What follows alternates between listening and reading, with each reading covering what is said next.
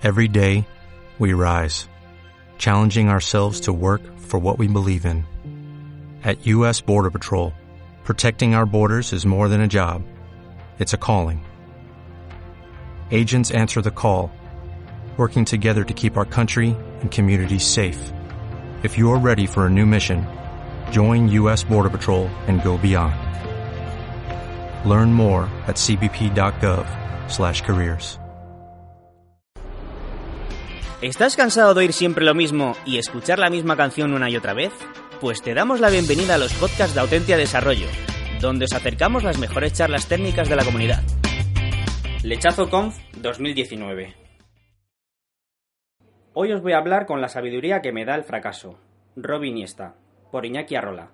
Decía eh, Robin Iniesta que os voy a hablar con la sabiduría que me da el fracaso. Eh, he estado mirando antes frases de Robin Iniesta y hay algunas muy bonitas, pero hay algunas muy duras, ¿no? Pero, ¿sabéis quién es Robin Iniesta? Sí, joder. Tengo 43 años eh, y Robin Iniesta era, es, no sé si sigue cantando, el líder de extremo duro. ¿Ya? ¿No suena más? Era de Plasencia, no era de Valladolid. Eh, es de Plasencia, pobrecillo. Y os vengo a contar lo que he hecho mal en la vida. Yo probablemente no os cuente lo que he hecho bien, porque me encanta lo que, lo que se dice aquí en el, eh, por parte de la organización, que hay que aprender de los, de los errores, porque esto es lo que se me hace, se me hace fácil hablar, no es coña. Eh, la de veces que vais a los sitios, escucháis a gente que lo ha hecho bien y, y decís, bueno, eso o no es muy difícil o me está contando una película, ¿no? Porque muchas veces se cuentan muchas películas, ¿no? Y no he preparado presentación, pero como os voy a contar todo lo que he hecho mal, pues imaginaros. Año 2003. Eh, se junta un hijo con un padre, con un primo, con su mejor amigo, con 28.550 euros, sin un business plan, todos siendo iguales, porque todos tenían el mismo el mismo perfil, sin ni puta idea de Internet. Esa persona sigue sin tener ni puta idea de Internet, sin pacto de socios, creo que ya lo he dicho, y, y va a montar una página web. Que podía salir mal, ¿no? ¿Sabéis las, los 10 errores de los emprendedores? Pues ese era yo y yo no he cometido 10, yo he cometido 100, ¿no? De los emprendedores. Vaya mierda lo de los emprendedores. ¿Quién es emprendedor aquí? Sois empresarios, no jodáis. es que se han acojonado. A quien levanta la mano muy pocos valientes, pero se han acojonado. No, lo digo porque está muy bien esto de los emprendedores, ¿no? Pero los empresarios molan y no, pasa nada por decir que los, que los emprendedores es una cosa muy bonita, pero la realidad es que todos somos empresarios antes o después, ¿no? Y en España queda que, que digamos eso. Bueno, os decía que, que en el año 2003, sin, habiendo hecho cosas de, otro mundo, yo empecé a hacer una página web, ¿no? Si alguien va en el típico Wayback Machine y mira lo que yo hice en 2003, eh, dirá que qué desastre y es que es verdad, ¿no? Eh, no tenía ni idea de nada y un día mi padre me dijo que, me dijo que esa pelea que tenía él con, con los concesionarios, porque él llamaba por teléfono a los concesionarios y, les, y cuando se iba a comprar un coche nuevo y les decía, oye, eh, me voy a comprar un coche nuevo, tengo este precio, les, les mentía, siempre les bajaba un poco el precio, eh, seguro que tú me lo puedes mejorar, ¿no? Y él decía que cuando el, el dueño del concesionario, el dueño, el comercial, le, le, empezaba a decir que le estaba empezando a robar el pan de sus hijos, decía, por ahí debe estar el margen, ¿no? Entonces él me, dijo un día en su oficina que él se dedicaba a los seguros, ¿no? Decía, oye, esto lo, tendría que hacer alguien por internet, ¿no? Y dije, ah, pues yo lo voy a hacer, ¿no? Y, no hice business plan y no, y no hice nada, ¿no? Y mm, dos años después estaba peleado con mi padre. Mi amigo ya no, ya no era mi amigo, había sido testigo de boda. Mi primo me ayudaba, pero estaba peleándose con mi amigo también junto con mi padre. Y, la empresa no tenía absolutamente nada de tráfico y, por supuesto, dinero muy poquito, ¿no? Porque teóricamente lo que hacíamos en aquel entonces era una cosa que se llama, porque sigue existiendo, autodescuento.com, que alguien me dijo una vez que parecía nombre de supermercado y es verdad, eh, y que lo que hacía era ayudar a la gente a buscar un coche nuevo a mejor precio, ya está, ¿no? Y la realidad es que teníamos más o menos tres usuarios, más o menos un cliente, eh, pero bueno, poco a poco, eh, como, como yo vivía de mi mujer, eh, está mal decirlo, pero en casa teníamos el sueldo y mujer, pues bueno, pues las cosas iban tirando, ¿no? Y mm, Mi padre y mi primo se pelearon especialmente con mi amigo porque consideraban que era un paquete y me dijeron, bueno, pues ahora, como ya, no, ya le hemos echado, la única manera de solucionar esto de que, de que se le echase es porque yo tuve que pagarle más precio y a pesar de todo eh, nunca más volvió a ser mi amigo. Porque ¿alguien ha empezado una empresa sin pacto de socios? Porque el abogado cuesta dinero, ¿verdad? es lo normal, ¿no? Ese, era más irracional. Pues probablemente vayáis a tener algún, algún, problema en vuestra vida como el que tuve yo, ¿no? Si hay, alguien, hay aquí algún abogado que luego levante la mano para, para hacer publicidad. ¿Eres abogado? Aquí, de azul, abogado. Pero no os levantó la mano sin pactos socios, ¿no? El abogado empezó la, la empresa sin pacto de socios. Como yo, como yo, porque muchas veces esto lo, sobrevaloramos. ¿no? Bueno, el caso es que empecé, empecé esa página web que se llama autodescuento.com con un desastre y lo único que hacíamos era, teníamos un formulario que recibíamos leads de muy poquita gente, llamábamos a concesionarios y les decíamos, oye, tengo un cliente que se va, que se va que se va a comprar un coche nuevo, eh, bájame el precio, te lo traigo y me, y, me, das una comisión. Fijaros lo burros que éramos que al principio ni siquiera, ni siquiera pedíamos una comisión al concesionario, lo que hacíamos era eh, cobrarle al cliente, escalable. ¿eh? ¿eh? luego, dentro de un tiempo, os contaré lo que hago ahora y que se supone que invierto en, en, compañías escalables. bueno, el caso es que teníamos súper poco tráfico, una web de mierda y otro error es que yo subcontrataba todo, a todos los que sois desarrolladores sabéis que no se debe subcontratar, y además, eh, y ese es otro error, pagaba muy poco a los empleados. Hay que pagar pasta a los empleados, ¿vale? Yo lo he descubierto muchos años después, pero, pero hay que pagarles. Y no sé si se les puede dar acciones, pero probablemente tenga sentido, ¿no? Y, y el caso es que a pesar de que teníamos muy poquitos clientes, gracias a, gracias a lo poco que teníamos, nos peleábamos cada cliente y fuimos saliendo un poco y sacando la cabeza. ¿no? ¿Os acordáis que en aquellos años, ya probablemente hablamos de 2005, 2006, 2007, las cosas en España iban bien y los bancos daban créditos. Eh, yo me acuerdo que a través, en Valladolid, eh, Avenida de la Victoria, ¿puede ser? Duque de la Victoria había una, una oficina de, una oficina, unas oficinas grandes de Mafre y de Caja Madrid y a través de ellos empezamos a intermediar financiación de coches, porque os acordáis que antiguamente a todo el mundo le daban una, una financiación para su coche, ¿no? Daba igual el dinero que, que, tuvieses, que te lo daban, ¿no? Era aquel momento en el que había mucho crédito. Y con eso, y una vez que lo que hacíamos con todo el mundo era llamar por teléfono, pues porque nuestro negocio, teóricamente era un negocio online, pero no es verdad. Recibíamos leads, llamábamos por teléfono, intentábamos cobrar una comisión. Y lo que, lo que empezamos a hacer es ese mismo proceso, hacerlo también con las financiaciones, ¿no? Oye, ¿te vas a comprar un coche? Sí. ¿Te voy a conseguir el, el concesionario? ¿Quieres que te consiga un crédito baratito? Sí. Y con eso cobrábamos comisiones, ¿no? Y ingresábamos muy poquito, pero es verdad que también gastábamos muy, muy poquito porque era yo con tres o cuatro chavales y, ya mi socio ese se había ido, ¿no?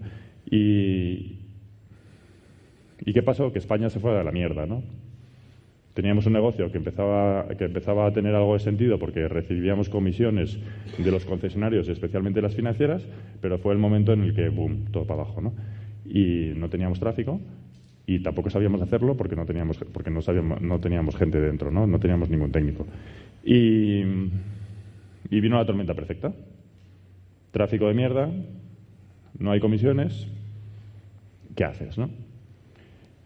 Y lo único que hice fue hacer muchas cosas a la vez y echarle morro y creo que probablemente es lo único que he hecho bien en la vida, porque creo que no es una cosa que he hecho bien, ¿no? ¿Cuántos de, de vosotros os atreveríais a escribir a un señor paraguayo que es dueño de un dominio que se llama coches.com que dice que lo vende por, por 900.000 euros?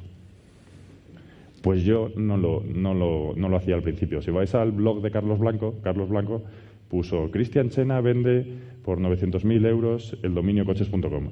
Si vais a los comentarios, yo soy el primero que escribía ahí quién tuviera el dinero para comprar esto. Muchas gracias, Carlos.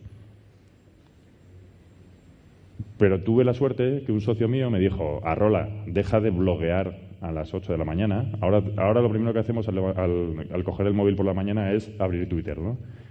Poner tres comentarios y pensar que ya hemos empezado a trabajar, ¿no? Por entonces lo que hacíamos era lo mismo, pero con los comentarios en los blogs, ¿no?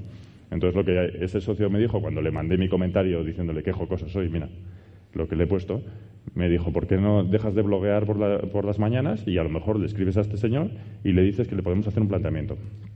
que porque no le damos acciones de la empresa y que ya que esto en una muy pequeña dimensión lo estamos, lo estamos haciendo desde autodescuento.com solo con los coches nuevos, que a lo mejor si nos diese el dominio coches.com lo podíamos hacer en los coches nuevos y los coches usados. ¿Y sabéis lo que le dije? Que esto, que yo, que yo no, que, cómo iba a hacer eso, ¿no? Y ya me llamó por teléfono. Esto fue un email, que sigo guardando con cariño y ya me llamó y me dijo, pero tío, ¿qué te cuesta? Inténtalo. El caso es que, el caso es que lo, lo intenté y no sé, no sé cómo funcionó. Le dimos el 20% de la empresa cuando le llamé para decirle, oye, no tenemos 900.000 euros ni de coña, porque no, teníamos el dinero, probablemente no teníamos ni 9.000 en el banco. Y le dije, oye, pero queremos, eh, queremos venderte este proyecto, queremos darte acciones y, la verdad es que el, eh, puede tener sentido que tú, aportando tu, tu, dominio, pues esto pueda, pueda tirar, ¿no? Y me dijo, ya, tío, pero es que si no te doy, si no me das pasta líquida, esto vale más. ¿Cuánto? 1,3 millones. Y yo le dije, es perfecto. Porque el 20% de mi empresa vale justo eso. Te voy a mandar un Excel que demuestra que con un descuento de flujos de caja de los próximos 5 años vale justo 6,5 millones. Y funciona. Y por eso digo lo de echarle morro. Y por, y por el momento, como veis, ¿qué ha hecho bien este en su vida?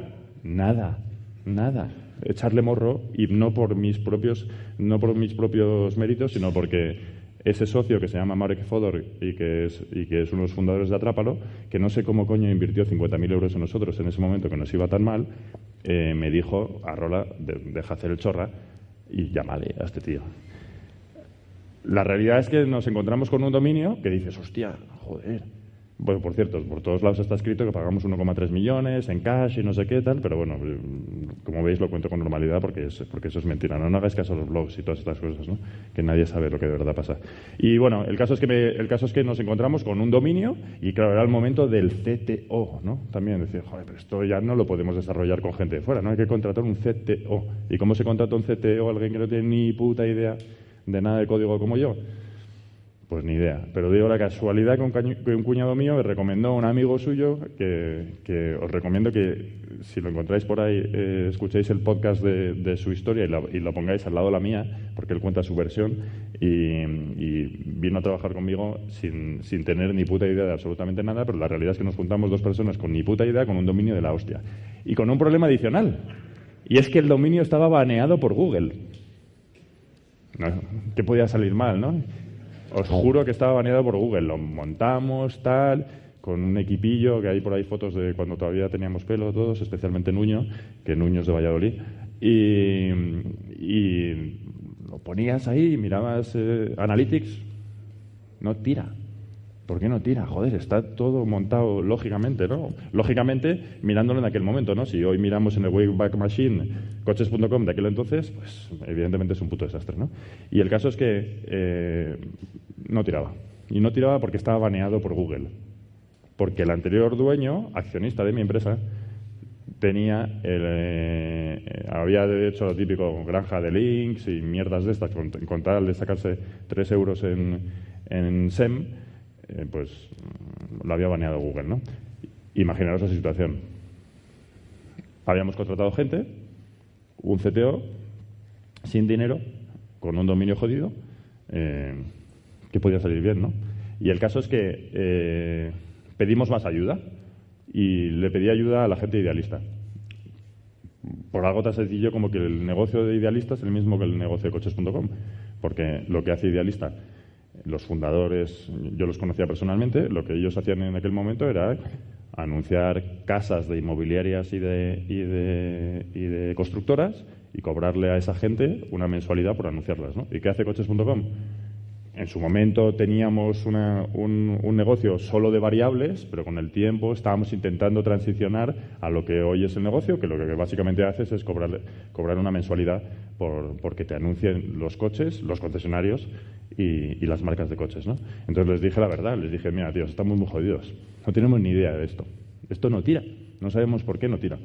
Y como tiene sentido que, vosotros hacéis lo mismo, que vosotros sabéis de esto y nosotros no tenemos ni zorra, os apetece invertir, se lo dije a los tres fundadores personalmente, a Jesús, a César y a Fernando, y los tres lo que me dijeron es, si te vamos a ayudar desde, Idealista, no tiene mucho sentido que lo hagamos eh, personalmente, sino porque no te podría yo mandar al tío de SEO, no te podría mandar al tío sistemas, no te podría mandar al tío lo que sea, sino que tendría sentido que lo hiciese como idealista. Y también es verdad que tenía sentido estratégico porque ellos en aquel entonces no sabían lo que querían hacer en su futuro, si se iban a dedicar solo a inmobiliaria o también crecerían horizontalmente, como muchas empresas de, clasificados que no solo están en viviendas, sino que en su caso podrían saltar también a, coches. Y entonces lo que hicimos, nos dieron 150.000 euros, pedimos dinero a ENISA, tenemos una grandísima suerte en España.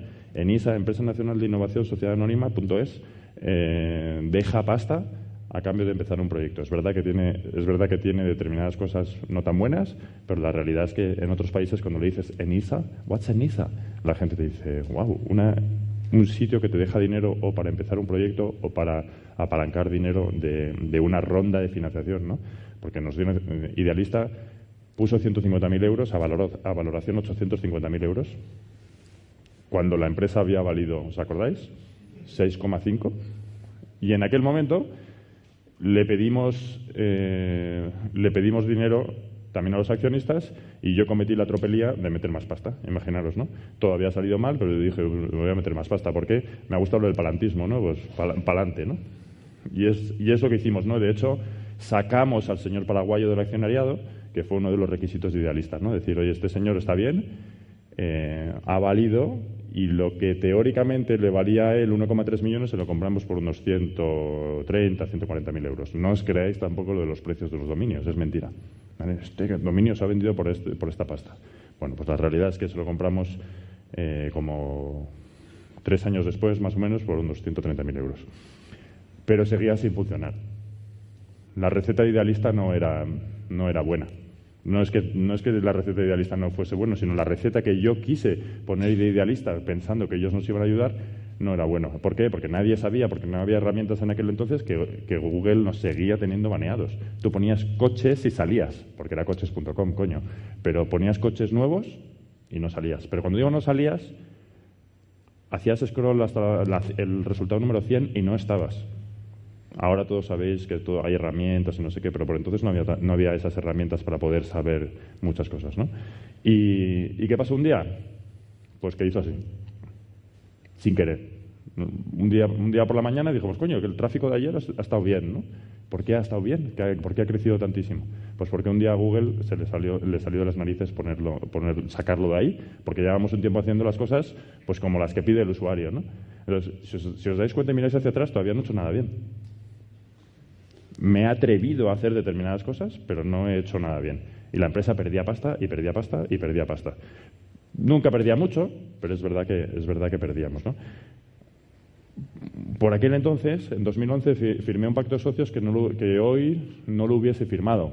Pues no lo hubiese firmado, no, o sea, yo acepté cosas como emprendedor que, que hoy creo que yo, que yo no hubiese pedido como, como venture capital había determinadas cosas que yo, no, que yo no podía hacer. ¿Por qué? Porque estaba muy jodido y porque no sabía del tema. Una cosa buena que creo que ha pasado ahora en este maravilloso ecosistema es que todo el mundo va sabiendo de aquellas cláusulas que hay que aceptar y aquellas que no. ¿no? Y yo en su momento acepté cosas que, que, no eran, que no eran del todo buenas, o sea, que no eran equitativas para los dos lados, pero la realidad es que yo sí que estaba muy cómodo con mis socios y que me y me han ayudado un montón. ¿no? Entonces, ¿qué es otra cosa que he hecho mal? Aparte de no pagar bien a empleados nunca supe hacer un equipo de ventas. Yo he sabido vender muy bien, porque voy a los sitios, le echo morra, y como veis, hasta un señor paraguayo le digo que, mi empresa vale 6,5 millones, pero la realidad es que yo nunca he sabido hacer un equipo de ventas. ¿no? Y coches.com empezó a funcionar gracias a que ese dominio de esa suerte y Nuño, que es mi director técnico, que ahora sí que creo que es una de las personas que, a costa de haberse pegado, sabe más de SEO de toda España, pues empezó a tirar, a tirar, a tirar, y es que vendía solo desgraciadamente, el retorno que, el retorno que podíamos estar sacando por usuario en coches.com eh, al, lado del que, al lado del que históricamente sacamos era ridículo, porque no hacíamos las cosas bien, ¿no? O sea, yo, yo, no, yo no he sabido crear un equipo de ventas. Y creo que además otras cosas que, que he hecho mal históricamente es cuidar a los empleados como hay que cuidarlos. Porque hay que cuidarles mucho más que exigirles pagarle poco y demás barbaridades que yo he hecho. ¿no? Entonces, ¿Cuándo empezaron a, ir las cosas bien en coches.com? Especialmente cuando yo empecé a delegar. Y creo que eso es lo único que probablemente haya hecho bien. Y, no, y creo que no delegué por el, por el ejercicio consciente de decir, tengo que delegar porque alguien es mejor que, que, yo, sino porque me dediqué al proceloso mundo de las inversiones y como me molaba más y yo veía que yo no lo hacía bien, entonces otra gente empezó a tomar más peso. No fue, no fue de verdad algo de decir razonado, de decir, joder, no, es que esto lo tengo que hacer porque en este puesto tiene que estar esta persona. Y, y como accidente empecé a darle responsabilidad a determinada gente en cosas que yo antes hacía todas y que no y que no y que no le sacábamos el, y que no le sacamos el retorno por hacerlas yo. Fijaros si ha llegado a ir mal mi empresa y, soy, si soy bestia, que junto con Nuño hemos llegado hemos pagado los salarios a ver, ¿cómo funciona una página de clasificados? Pues es una maravilla, ¿no? Porque a día de hoy es el 1 de... Si hoy fuese 1 de mayo, entran todas las mensualidades de los concesionarios que durante ese mes van a utilizar tu servicio. Es una especie de SaaS, ¿no? Por decirlo de alguna manera, ya que seguro que muchos estáis en SaaS. Pues es una, es una maravilla que cuando ya tienes muchos ingresos, son recurrentes, pam, pam, pam, pam, pam. Pero cuando teníamos tan, tan, tan pocos que no llegábamos a fin de mes, ¿sabéis lo que hicimos? Pagábamos los salarios del mes anterior con los ingresos del mes siguiente. Y eso que es muy gracioso es de gilipollas. Porque estás poniendo en riesgo todo. ¿Sabéis lo de la zona de confort, no? No, hay que salir de la zona de confort. Porque la zona de confort es lo que demuestra de verdad que eres un, emprendedor. Una puta mierda. Cuando eso pone en riesgo a tu familia, eso es un error de cojones. Y eso es lo que yo, y eso es lo que yo he hecho. Y a mí me ha salido bien. Piel de gallina ahora. Piel de gallina pensando en la hostia que me podía, ¿verdad? Entonces, a mí me ha salido bien. Pero he visto mucha gente después invirtiendo yo invirtiendo en ellos, que esto lo han hecho y han terminado sin móvil, perseguidos por la Seguridad Social y por Hacienda, sin tarjetas de crédito, divorciados. Porque salieron de esa zona de confort, a que mola, ¿verdad? Mola ser emprendedor. Pues no hagáis lo que yo hice. Porque esto, esto ahora suena muy divertido, ahora a mí me ha salido, e incluso uno puede decir, bueno, como él salido de su zona de confort y lo ha salido yo, lo voy a hacer. Pues yo veo más gente que se pega leches que gente que le sale.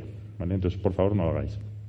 Bueno, a lo que iba es que a partir de estar delegando en gente que, lo hacía mejor que, que, lo hacía mejor que yo y de una manera y de una manera accidental, esto empezó a tirar, a tirar, a tirar, a tirar, hasta el punto que llegué a darme cuenta que yo no tenía yo que yo tenía que salir de mi empresa. Eso es muy difícil, ¿no? Cuando montas una empresa es, es como tu hijo, ¿no? Eso, yo tengo cuatro hijos y dices, oye, ¿cómo haces tú para, para, que el hijo, el día que lo sueltas de verdad de casa, se va solo y no le sigues? ¿no? Seguro que todos tenéis madres que os llaman por teléfono, venga, la tortilla de patata, no sé qué, que te la preparo, que no sé qué tal. Y eso probablemente sea porque les da miedo que salgáis del todo de su casa, ¿no? A lo mejor simplemente son buenas cocineras, ¿no? Pero, pero en, el caso de en el caso de las empresas también duele, ¿no? Y, le pasa a mucha gente cómo vamos cogiendo todas nuestras responsabilidades al principio, no somos capaces de delegar y cuando, y, cuando es el momento de soltar la empresa del todo de y de no liderarla, parece que es que eres un paquete, ¿no? Pues en mi caso soy un paquete, en mi caso hay gente muchísimo mejor que yo pero me he dado cuenta accidentalmente, y creo que también hay que hacer la reflexión por parte de cada uno, de dónde estoy yo cómodo, qué sé hacer menos mal, porque todos hacemos las cosas mal en muchos, en muchos, en muchos puntos, y dentro, de, y dentro de eso, cómo puedo encontrar a las personas que me pueden ayudar a llevarlo mejor, que, mejor de lo que lo llevaba yo. Salí de, de coches.com del todo, del, bueno, os voy a decir ahora lo que dice mi hija Clara, ¿no? Cuando, cuando, cuando me pregunta, pero papá, ¿tú qué haces en coches.com?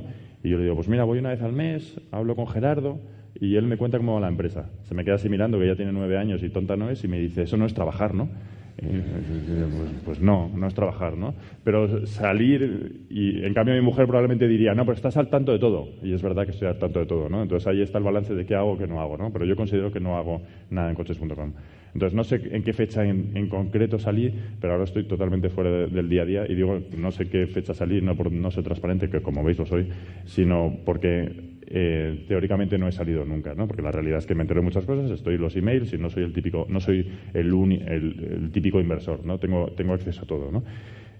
Y no hay nada más bonito que tener una empresa que va sola, que gracias a no haber levantado mucho dinero, porque antes os lo he dicho, Marek Fodor puso 50.000 euros, Idealista puso 150.000 euros, al final, entre unas cosas y otras, yo sigo teniendo el 45%, ¿no? Y no hay nada más bonito que tener una empresa que después de muchos años porque esto empieza en el año 2003, Estamos en el año 2019. Han pasado 16 años. Todo el mundo habla de los pelotazos, ¿verdad? el otro día hablaba con una chica que me decía, no, vengo de San Francisco, voy a montar una empresa, tal, no sé qué. Y me empezó a hablar de que ella se planteaba ser madre y que teniendo 29 años pensaba que en tres o cuatro años podía ya haber vendido la empresa y empezar a ser madre y tener muchos hijos, porque ella no quería balancear las dos cosas, ¿no? Y yo le dije, oye, eh, no me voy a meter lo de ser madre o no ser madre, que, puedes hacer lo que quieras, pero que sepas que si tú empiezas una empresa dentro de tres o cuatro años no la vas a haber vendido. Digo, porque todo el mundo pensamos eso, ¿no? Lo de los pelotazos, ¿no? Bueno, pues después de 16 años no hay nada más bonito que tener una empresa que te la llevan otros, que gana dinero y que te paga tus dividendos. pero lo que quiero compartir con vosotros al final es que esto es a pesar de todas las cosas que he hecho mal en la vida y que no, no sabría deciros qué es lo que he hecho bien, ¿no? Porque cuando yo, porque si yo edulcorara esta, esta, esta, esta charla y os diría, no, es que, fijaros que yo, yo lo podría haber dicho esto de otra manera, ¿verdad? No, empezamos a tener un poco de visión, que el mercado iba a ir por aquí, eh, empezamos a, desarrollar nosotros, contratamos gente, era claro que teníamos que, que buscar un inversor industrial que nos diese un valor añadido, eh, coches.com era un, valor añadido muy relevante para nuestro negocio. Lo hicimos en modo pequeño en autodescuento.com y luego claramente será nuestro MVP, pero luego lo hicimos grande en coches.com. Eh, pedimos el dinero justo y eso hizo que tengo el 45%. ¿Os dais cuenta que la misma historia que os he contado, sin pelos, ni, con, todos los detalles, con todos los detalles que os puedo dar y os puedo dar más, me da igual, somos, somos hiper transparentes, os dais cuenta que os la podía haber contado de otra manera, ¿no? Entonces, lo que os quiero decir es que, desgraciadamente, no hay recetas, y había por ahí otra, otra frase de, de, Robe Iniesta, el de, el de antes, que decía algo así como que probablemente el éxito es estar haciendo lo que a uno le apetece y disfrutando, ¿no? Que, que yo creo que también sobrevaloramos nuestro éxito, ¿no? ¿Dónde está nuestro éxito? Me dicen 10 minutos, pero tengo mucho menos. lo que quiero decir es, disfrutar con lo que estáis haciendo. No sobrevaloréis las historias, porque la de mierda que hay por ahí es mentira. Ahora que sí, yo estoy metido en muchas empresas, al final, ahora os voy a contar ya que me han dado 10 minutos más qué es lo que estoy haciendo de, eh, como inversor y qué cosas veo y qué tonterías se dicen sobre los inversores, que somos todos medio tontos y, normalmente no escucháis esto, pero ahora os lo digo. Eh, pero normalmente se sobrevalora todo. Entonces, disfrutar y luego, si lo, queréis vender sobrevalorado o no, no sé cómo lo haréis, pero de, pero de verdad el éxito va a estar en eso, ¿no? En la gente con la que trabajéis y que la gente esté contenta y cuidar, y cuidar a vuestros equipos. He terminado con coches.com y he terminado con todo lo que he hecho mal. Ya os voy a contar lo que hago mal como inversor. Em, yo, podía haber, yo podía haber invertido en Wallapop, en Jovan Talent. Creo que Juan también nos presentó Cabify, está por ahí Sam. Em, pero no lo hice, ¿no? ¿Por qué? Porque porque los inversores no tenemos ni puta idea. Empecé a invertir de manera, de manera personal un día porque yo consideraba que los business angels o los business angels mola, ¿verdad? Que vosotros pensáis que los business angels mola, no, joder, yo, que me va bien en coches.com, tengo dinero, le voy, a dar, le voy a dar pasta a un pobre pringao, que yo sé de su negocio. Pues la realidad es que no es esa. La realidad es que esto es una ONG, es un hobby muy caro, te piensas que vas a dar un valor que no lo vas a dar y todo depende de esa persona. Y de hecho mi primera inversión fue muy divertida. A las señoras, señoritas os gustará esto, porque yo iba a invertir 20.000 euros en una empresa de, un señor y tuve la malísima idea de ir a cenar con mi mujer, el emprendedor y su mujer, la noche antes que le iba a hacer la transferencia, porque ya sabéis que, que, normalmente las ampliaciones de capital, no, salvo que sean compactos de socios nuevos y tal, no hace falta más que hacer la transferencia y que el emprendedor vaya al banco. ¿no?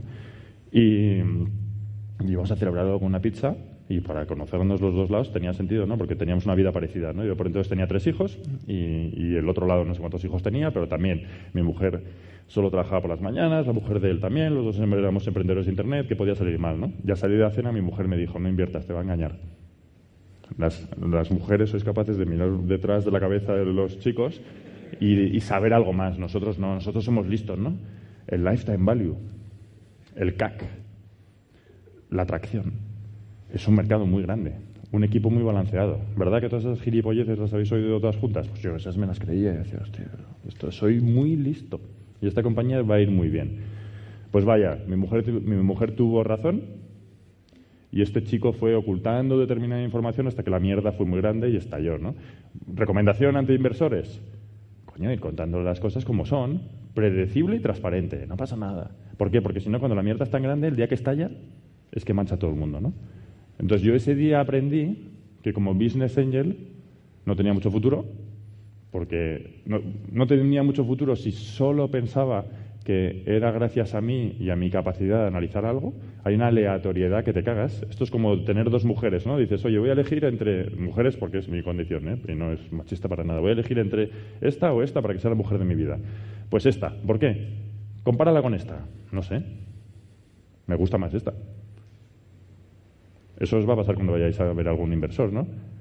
Os va a empezar a razonar las cosas. Os va a dar un montón de feedback pero es una gilipollez el feedback de los inversores. Porque al final, uno, no saben más de, tu negocio que ellos, que tú.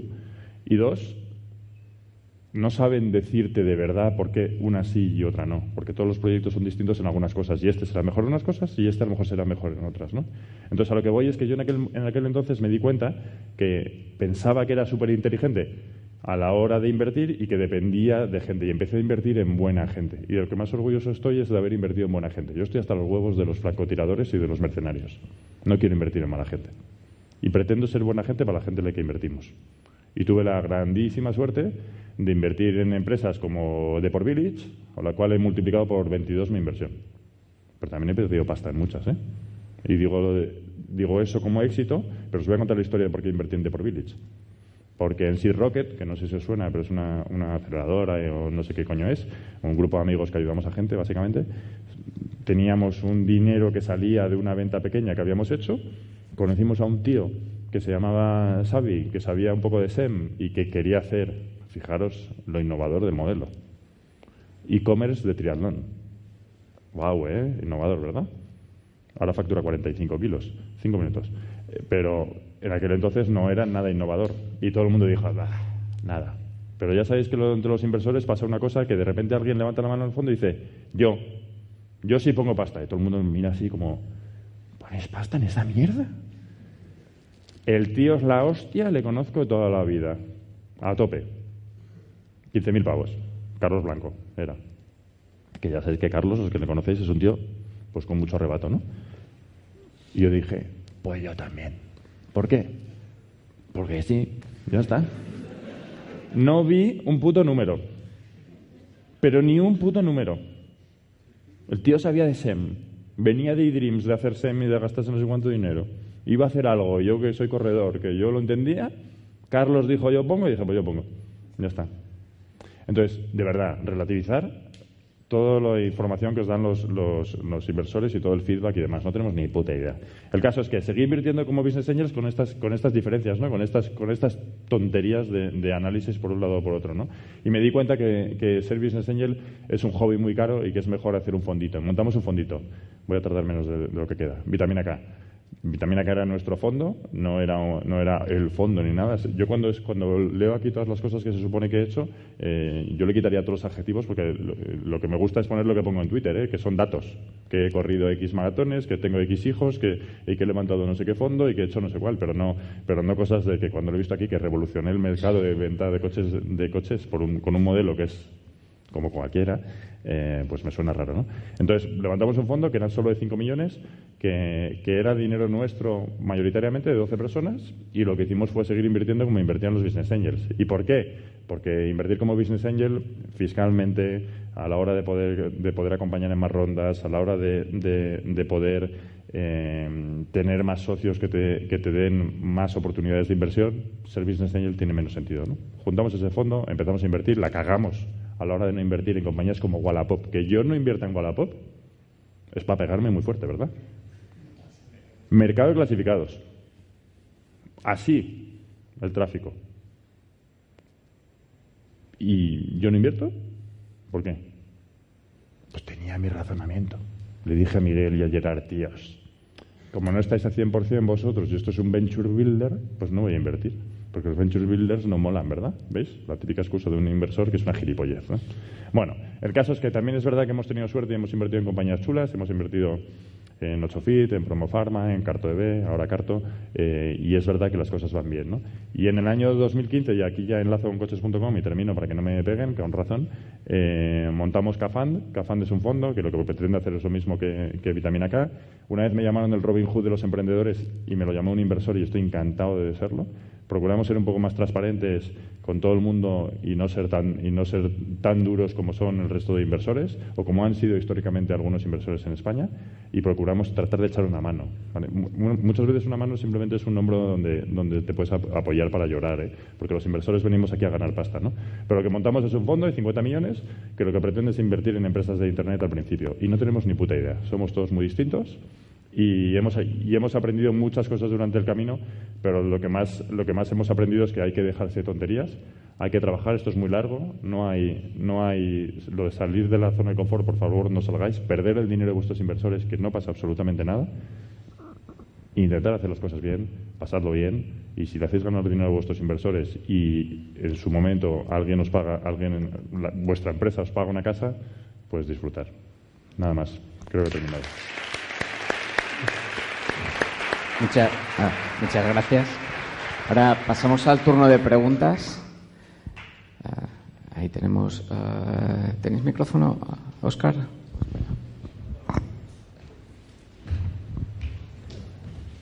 El abogado. es broma, ¿eh? Es broma. No te preocupes, que yo también la he cagado ¿eh? como propio abogado. ¿eh? Por eso ahora estoy haciendo el doctorado de impacto de socios. Eh, cuando inviertes en una empresa, ¿qué es en lo que te fijas? En los emprendedores, en la idea, en el desarrollo, en el tiempo en el que vas a salir la inversión, en el retorno, ¿qué es lo que te miras? Y dos, ¿por qué no montas un fondo de estos en Valladolid con ninguno, con tu compañero Nuño que es de aquí? Mm. Porque hay muchas empresas, me explico, desconocidas que desconocen todo este tema de mm. los business angels, las ventures y los mm. business. Bueno, eh, uno, le preguntamos, le preguntamos siempre a los emprendedores en inglés porque mola más, ¿verdad? Why you y why now, ¿no? Why you es muy fácil de responderlo, ¿no? Porque esto se está acoplando a. No sé si estamos tú y yo juntos a lo mejor. Why you es muy fácil, ¿no? Porque, joder, pues nosotros somos ninjas de esto, en esto sabemos muchísimo y estamos balanceados. Esa respuesta todos la sabéis, ¿verdad? Somos un equipo balanceado, ¿no? Why now muchas veces no es fácil, ¿no? Porque hay negocios que por ser innovadores a veces no tienen sentido, ¿no? Y voy a poner un ejemplo ahora. Los coches autónomos. A que todo el mundo sabe que los coches autónomos tienen sentido. Tenemos una, ciudad como Valladolid que tiene muchísimo background en el mundo de los coches, ¿verdad? Venga, vamos a montar una, compañía de coches autónomos ahora en Valladolid. ¿Quién tiene huevos para ponerle dinero ahora? Porque a lo mejor los coches autónomos de verdad funcionan dentro de 10 o 20 años, con lo que poner dinero demasiado pronto a veces es muy malo, ¿no? Entonces, tratamos de buscar mercados grandes y gente que pensamos que tiene las capacidades de, hacer, de pelear en un mercado grande. Hay una cosa que es, que es, una gran falacia por parte de los inversores y es que los inversores te miden primero tus primeras métricas porque luego van a escalar. Eso es verdad, pero probablemente lo hagan más por la capacidad que vean en ti de poder escalar que de que tu modelo sea replicable. Hablo especialmente al principio, ¿vale? Porque cuando las compañías están, son, cuando al principio del todo las compañías están naciendo, poder decir que eso se va a hacer siempre igual hacia arriba, según la compañía vaya creciendo, es muy difícil porque va a cambiar todo mucho, ¿no? Yo siempre digo que cuando nosotros le damos, por ejemplo, un millón de euros a un cliente, a un cliente, a un inversor, a un emprendedor, lo primero que le genera eso es un problema, ¿no? Porque dándole un millón tiene que contratar a más equipo, tiene que gastar más en marketing, todo cambia, ¿no? Entonces lo que nosotros decimos es, oye, en un modelo más o menos como este, cuando esto se vaya haciendo grande, pensamos que este equipo tiene capacidad de pelear, ¿sí o no? Y, hacemos eso y tratamos de tener balanceado el portfolio, ¿vale? Es decir, y ahora conecto con, con lo, de, lo de un fondo, ¿no? Un fondo de capital riesgo que invierte en empresas de Internet al principio sabe que el 40% de sus compañías se van a morir. 40 por decir un número gordo. Un número gordo se van a morir. Tenemos que ayudar a las compañías a morir. Esto es triste, pero, pero es así, ¿no? El otro 40% igual te devuelve el dinero y se supone que hay un 20% que es el que te da el retorno. Pero, pero ese 20% es en el que tienes que haber metido más pasta, ¿no? Entonces, eh, o lo tienes balanceado en tipos, de, en tipos de compañías, en tipos de emprendedores. Tenemos hasta los emprendedores divididos en emprendedores locos y emprendedores ejecutores, ¿no? porque hay gente que es más de crear empresas y que son capaces de ejecutar y hay otros que son más de visionario ¿no? y nuestro portfolio siempre lo tenemos balanceado los dos, en los dos lados ¿no? entonces o lo tienes, o lo tienes así dividido el portfolio o, eh, no, er, o, la o la posibilidad de que tu fondo entero se muera es mucho más grande. Yo he, ido a, pedirle dinero a los inversores, les he dicho todo esto y además les he dicho, y no tenemos ni puta idea de lo que va a pasar en los próximos años en el mundo de Internet. Porque es que esa es otra cosa que la que pasa es mucha vergüenza. Ves a homólogos míos que te dicen qué va a pasar los próximos cinco años en el mundo de Internet. Y alguno hay, porque hay alguno muy listo. Pero la mayoría no tiene ni zorra de qué va a pasar en los próximos cinco años. ¿no? Entonces, por eso al final, mercados grandes, gente que dé la sensación que lo está haciendo, quizá unos números iniciales y tal. ¿Y por qué no en Valladolid? Porque vivo en Madrid. otra cosa. Tendría que decir a mi mujer que me venga a Valladolid a vivir. ya está. En fin. Me voy si queréis. ¿eh? ¿Alguna pregunta más? No. Bueno, eh, tengo pendiente una deuda. Con las prisas de presentador novato se me, se me pasó. Y es que le robé el aplauso a Ángela en, en, su, presentación. Así que, por favor, ahora le devolvemos el aplauso que la debo.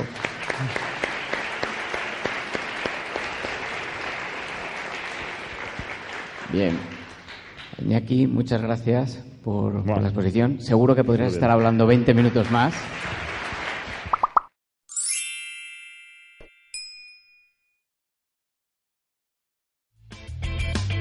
Si te ha gustado el podcast y quieres estar a la última en tecnología, suscríbete a nuestro canal de iVoox y escúchanos donde quieras. Para más información, autentia.com. If you own a vehicle with less than 200,000 miles and have an auto warranty about to expire or no warranty coverage at all, listen up. CarShield has a low-cost month-to-month vehicle protection plan that covers more parts than ever. Visit carshield.com/audio to find out how you could pay almost nothing for covered auto repairs. Drivers who activate this vehicle protection today will also receive free roadside assistance, free towing, and car rental options at no additional cost. Get your free quote today at carshield.com/audio. That's carshield.com/audio.